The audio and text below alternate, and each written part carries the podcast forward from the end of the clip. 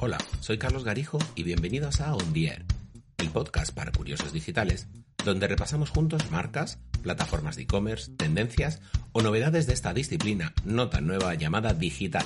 Empezamos.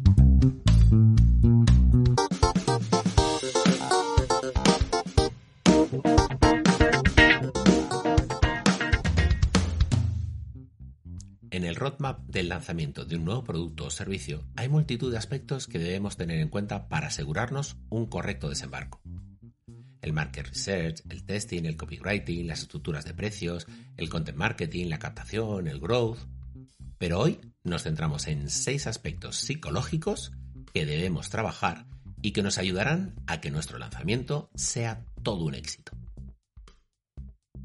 El primero, la prueba social. Asegúrate unos buenos comentarios por parte de los usuarios en los primeros compases del lanzamiento. Una buena valoración en los momentos iniciales por parte de clientes y de forma rápida es algo crítico. Cuando surge un nuevo producto, tendemos a guiarnos por las valoraciones de otros, y si ya hay valoraciones, tendemos a pensar que tienen más conocimiento que nosotros, nos influencian sus acciones y tomamos acciones similares. Por tanto, trabaja las valoraciones positivas y que se generen muy rápidamente tras el lanzamiento. Segundo, efecto reciente. No lances todas las funciones en tu primera versión y ve lanzando constantemente mejoras y de forma muy rápida. No hay mayor entusiasmo que ver cómo algo crece y mejora de forma rápida. Ese efecto wow y de sorpresa con algo nuevo cada poco tiempo aumenta el interés y las suscripciones a la aplicación, servicio o producto. Por tanto, guárdate una serie de mejoras para ir lanzándolas en las primeras etapas y asegurarte que tus usuarios están encantados y siguen contándoselo a todos. Tercero, el efecto halo.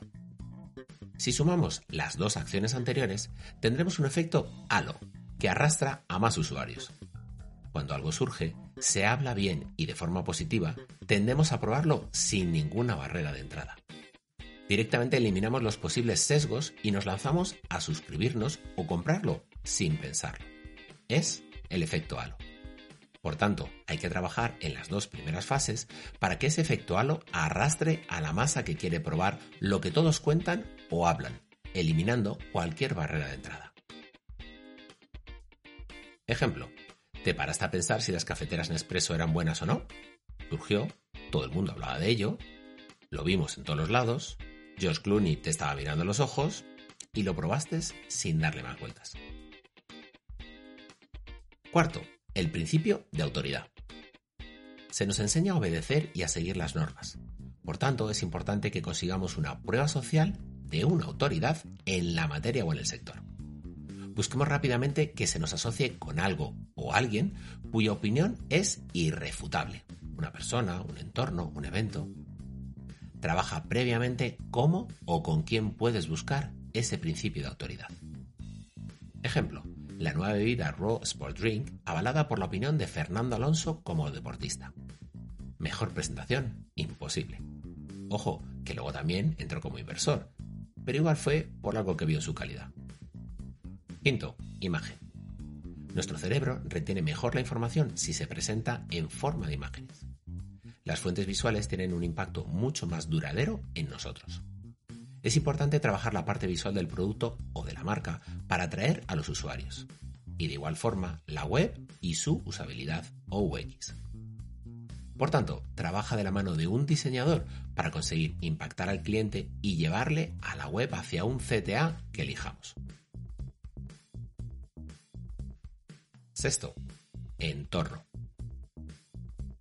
Las acciones y los elementos se perciben de manera diferente, según el marco que nos rodea. A la hora de lanzar nuestro producto, cuidemos el momento y prepararlo para nuestra versión preliminar. Nunca llamarle beta, que suena a incompleto. Nos gusta ser los primeros en testar algo, pero no queremos que no funcione. Por tanto, trabajemos en un producto o servicio MVP, el mínimo producto viable, pero que sea funcional. Y presentémoslo como una primera versión del mismo, no como una versión en pruebas. Resumiendo, la parte de sesgos psicológicos puede ser clave a la hora de un lanzamiento de un producto o servicio. Recuerda que además de la publicidad, los anuncios y de tener un fantástico producto, hay que saber acompañarlo y lanzar al mercado en el momento oportuno de la mejor forma posible.